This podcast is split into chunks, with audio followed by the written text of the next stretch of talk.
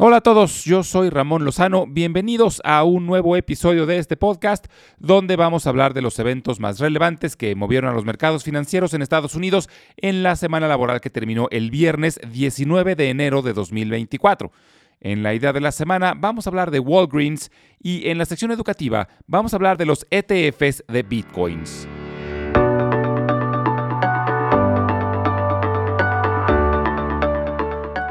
Máximos históricos. Después de poco más de dos años, el Standard Poor's 500 logra máximos históricos.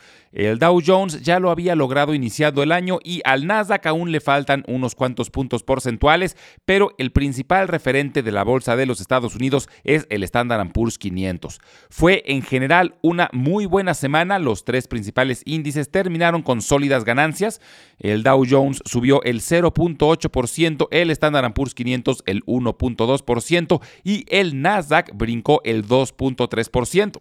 Con esto la bolsa lleva 11 semanas con ganancias de las últimas 12.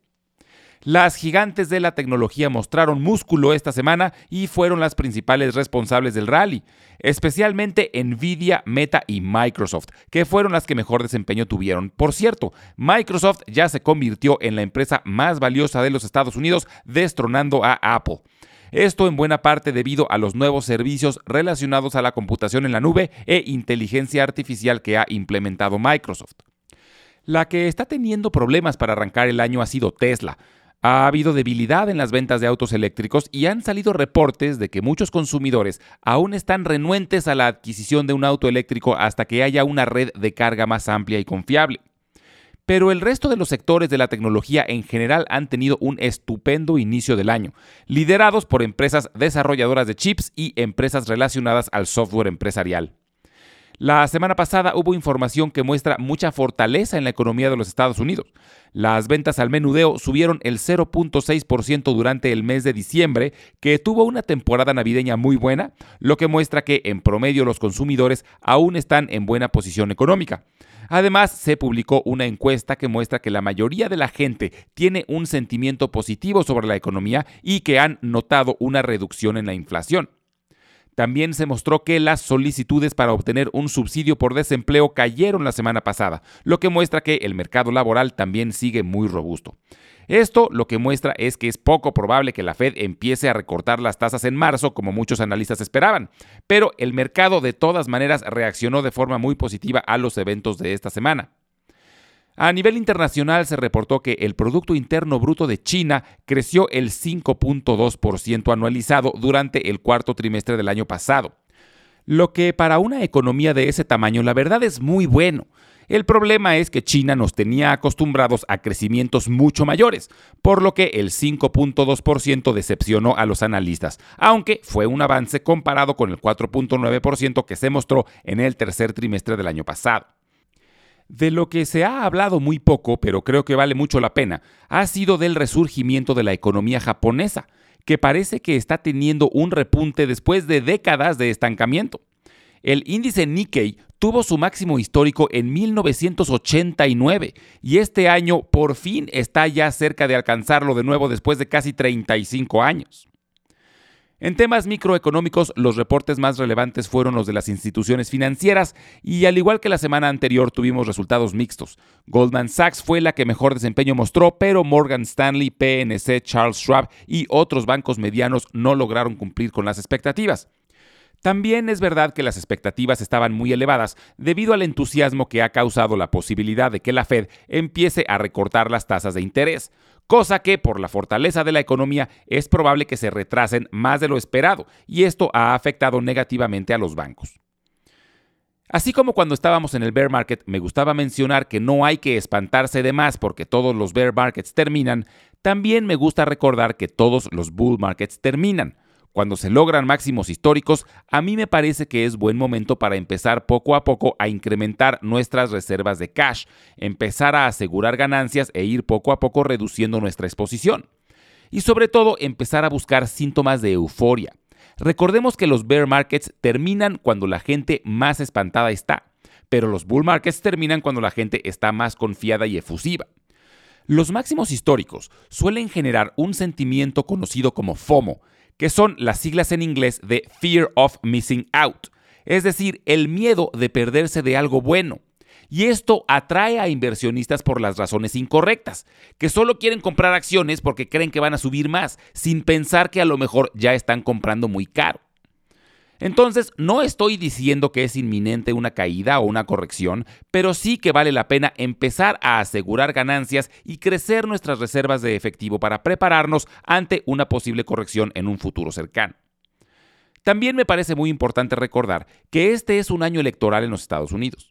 En promedio, los años electorales han sido muy buenos para la bolsa, pero este es un año electoral totalmente fuera de lo normal.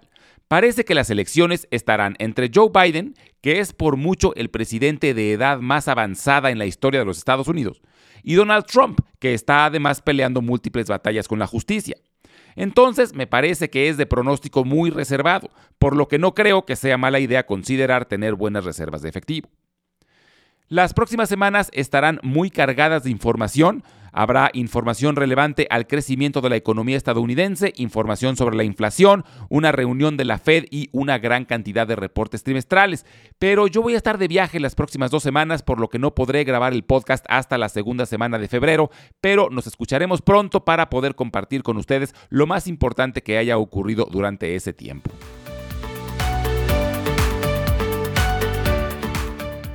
En la idea de la semana vamos a hablar de Walgreens. Su símbolo es WBA. Walgreens Boots Alliance es una empresa estadounidense que opera la segunda cadena de farmacias más grande de los Estados Unidos, solo detrás de CVS. Se especializa en la entrega de prescripciones médicas y productos relacionados a la salud y el bienestar. Walgreens inició como una pequeña tienda de venta de comida en una esquina de la ciudad de Chicago, Illinois, y como dato curioso, durante los años 20, que fue la época en la que el alcohol estaba prohibido en los Estados Unidos, Walgreens vendía whisky como prescripción médica. Es decir, había doctores que recetaban whisky para tratar distintos padecimientos, y esto representaba jugosas ganancias para Walgreens. Durante esa época, Walgreens también fabricaba y vendía malteadas, lo que la hacía un destino sobre todo para gente joven que buscaba un lugar donde pasar la tarde. Walgreens tuvo un crecimiento sostenido durante décadas, creciendo de forma orgánica y también a través de adquisiciones. Una de sus adquisiciones más grandes fue la compra de Sanborns en 1946, que era una de las cadenas farmacéuticas y de tiendas departamentales más grandes de México, pero que en 1982 vendió a Grupo Carso. En 2014, Walgreens adquiere a Alliance Boots, una empresa farmacéutica europea basada en Suiza, y decidió cambiar el nombre del corporativo a Walgreens Boots Alliance. El desempeño reciente de las acciones de Walgreens ha sido terrible. Está en uno de sus peores niveles desde la crisis de 2008, pero hay razones para ser optimistas. Una de ellas es la reciente contratación de Tim Wentworth como director general que tomó las riendas de la compañía en octubre del año pasado. Tim es un veterano dentro de la industria de la salud y tiene el objetivo de transformar a Walgreens de una empresa de farmacias a una empresa más involucrada con servicios generales de salud. Una de las primeras acciones que tomó el nuevo director general fue la de reducir el dividendo a la mitad, lo que es una medida muy poco popular entre los inversionistas por obvias razones, pero que generará ahorros muy grandes que se pueden invertir en nuevos catalizadores de crecimiento. Walgreens también ha decidido cerrar más de 150 ubicaciones en los Estados Unidos para concentrar sus esfuerzos en las ubicaciones mejor posicionadas. Además, Tim anunció que personalmente compró un cuarto de millón de dólares en acciones de Walgreens, lo que eleva su inversión personal en la empresa a más de medio millón de dólares, esto como muestra de su confianza en el futuro de la empresa. Entonces, invertir en Walgreens significa confiar en el plan de reestructuración de su nuevo director general, las acciones están muy baratas y pueden representar una buena oportunidad si se logra enderezar el barco. Una gran fortaleza que tiene Walgreens es su marca. Tienen una presencia muy fuerte en los Estados Unidos y más de 8.700 puntos de venta. Se estima que cada día van a Walgreens más de 10.000 personas, por lo que están muy bien posicionadas para integrar nuevos servicios de salud. Como platicamos la semana pasada, después de años, por fin se aprobaron los ETFs de Bitcoins. La Securities and Exchange Commission, o SEC, decidió aprobar 11 ETFs de bitcoins, lo que permite que inversionistas participen de estos activos de forma más fácil, ya que ahora no será necesario tener carteras virtuales en instituciones especializadas para poder hacerlo. Directamente las cuentas de brokers tradicionales podrán participar a través de estos ETFs. Ahora, en sentido estricto, lo que aprobó la SEC no son ETFs, en realidad son ETPs que son muy similares pero tienen algunas diferencias que vale la pena conocer. Un ETP es un Exchange Traded Product, es decir, un producto comercializado en bolsa, mientras que un ETF es un Exchange Traded Fund, o sea, un fondo comercializado en bolsa. Es decir, un ETP es más general y engloba varios productos distintos, incluyendo a los ETFs. Todos los ETPs están regulados por las leyes conocidas como la Securities Act de 1933 y la Securities and Exchange Act de 1934. Pero los ETFs, además de estas regulaciones, también son cubiertas por otra ley conocida como la Investment Company Act de 1940. En pocas palabras, lo que quiere decir es que los ETFs ofrecen mayores protecciones a los inversionistas y por lo tanto son más seguros, ya que limitan, por ejemplo, la cantidad de deuda que se puede pedir dentro de estos fondos, requieren tener consejos independientes y aprobaciones especiales para ciertos tipos de transacciones, etc. Muchos inversionistas han tomado la decisión de la SEC de aprobar estos productos como una especie de respaldo a las criptomonedas, pero esto dista mucho de la realidad. Gary Gensler, presidente de la SEC, lleva muchos años intentando regular el mundo de las criptomonedas y aún no estaba convencido de aprobar productos financieros basados en bitcoins. De hecho, la SEC había bloqueado varias veces la creación de ETFs de bitcoins.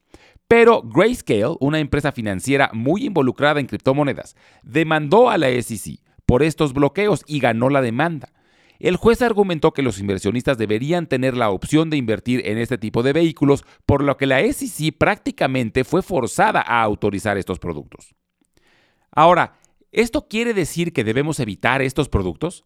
Yo diría que no. A mí lo que me parece importante es saber cuál es la institución que respalda al ETP de bitcoins que estamos comprando. Por ejemplo, el que tiene el símbolo IBIT es el de BlackRock, que es una institución muy sólida y con muchísima experiencia manejando ETFs, además de ser el administrador de activos más grande del mundo. Entonces, a mí es el que más confianza me da de todos los que salieron al mercado.